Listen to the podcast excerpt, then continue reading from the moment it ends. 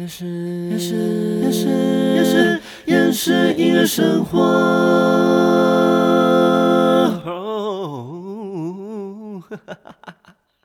欢迎收听《厌世音乐生活》，生活不能缺少音乐，但好厌世。我是关燕，今天来聊聊班恩的《喜欢你》这首歌。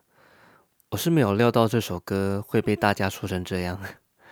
这首歌我在 Threads 大家抨击之前就听过。当时听完觉得是一首轻快的把妹歌，那把妹歌对我来讲就是比较没有什么吸引力啦，毕竟我也不是妹子，也不是我平常会听的音乐内容。但现在也有很多把妹歌，像王 Eden 啊、李浩伟、高晓轩应该也有。对，不过我觉得班恩创作这首歌很懂自己的定位，他应该要了解到他的粉丝群。大部分都是国高中生或大学生的女孩。如果创作一首太复杂的歌，粉丝不一定能理解。就像我的塔马德这首歌，放在我身上很合理，但放在班恩身上，粉丝会想说 “What the fuck”？或者是我唱班恩的《喜欢你》，老实讲，我真的不知道要怎么去着手处理这首歌。我可能就直接来个大改编。毕竟我是以才华出众，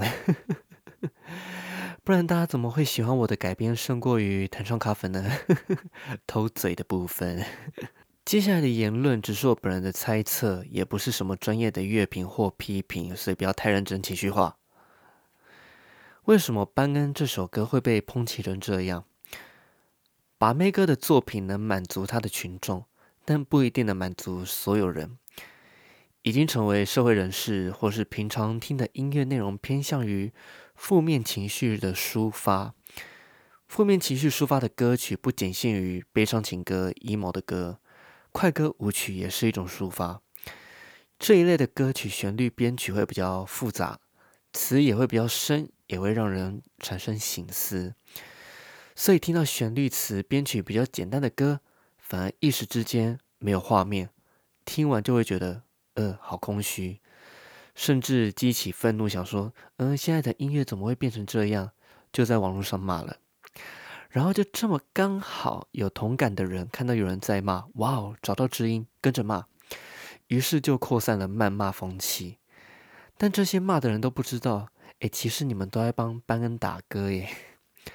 从 Threads 看到大家骂这首歌，就跑去 Spotify 听，结果声名增加，点击率增加。平台看到这首歌点击率快速成长，把它列入推荐歌单，甚至上排行。在 Spotify 用随机播放模式，还会演算法推到这首歌。哎呦，你还帮他挣到版税诶！至于还有人提到他用别人的吉他 loop 抄袭，抄你个头啦！人家 RJ 这个 loop 本来就是开放大家使用，你也可以用啊。而且他们确定上架之前，应该有再次跟 RJ 做确认，是否同意这段 loop 纳入歌曲当中，并且上架。那能上架就代表原作同意了啊！诶，依照喜欢你这首歌的流量，RJ 如果没同意，早就闹翻了，好不好？看到人骂 RJ，绝对是跟着骂啊！对啊，RJ 想说，哎呦，你用我的 loop 啊，我没赚到钱啊，人家 RJ 就同意了，那他那当然就不会骂了。国外的歌曲也是采用网络上公开免费使用的 loop，还是要不要一首一首去抓？我跟你讲，如果有人真的整理出所有歌，我心服口服。这件事情反映出，现在做音乐不只是只有自己抒发，还要考虑到行销面，大家容不容易理解，好不好翻唱，能不能代表自己的特色，业界人士怎么看这首歌，太多要考量的点。那为什么最后会写出像抖音类型的歌曲？因为听的人很多，从大家疯狂转发、疯狂听的歌曲，就能呈现出现在大众听歌的类型是什么。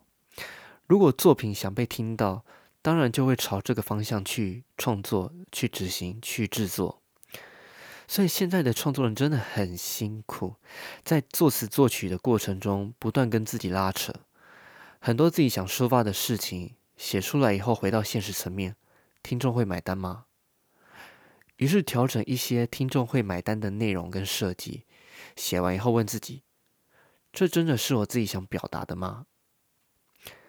假设大家不认识张惠妹，用阿密特的身份作为第一张专辑，我就问多少人能在第一个时间能理解歌曲？